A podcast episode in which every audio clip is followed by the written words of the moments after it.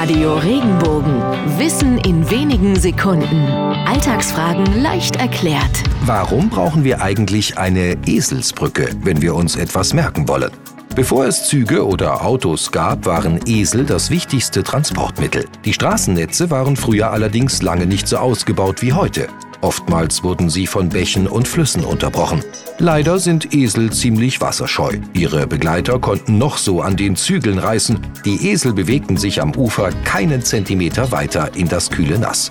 Deshalb mussten Brücken gebaut werden, damit die Ware weiter transportiert werden konnte. Es wurde also etwas gebaut, um zwei Wege, zwei Dinge miteinander zu verbinden. Eine Eselsbrücke.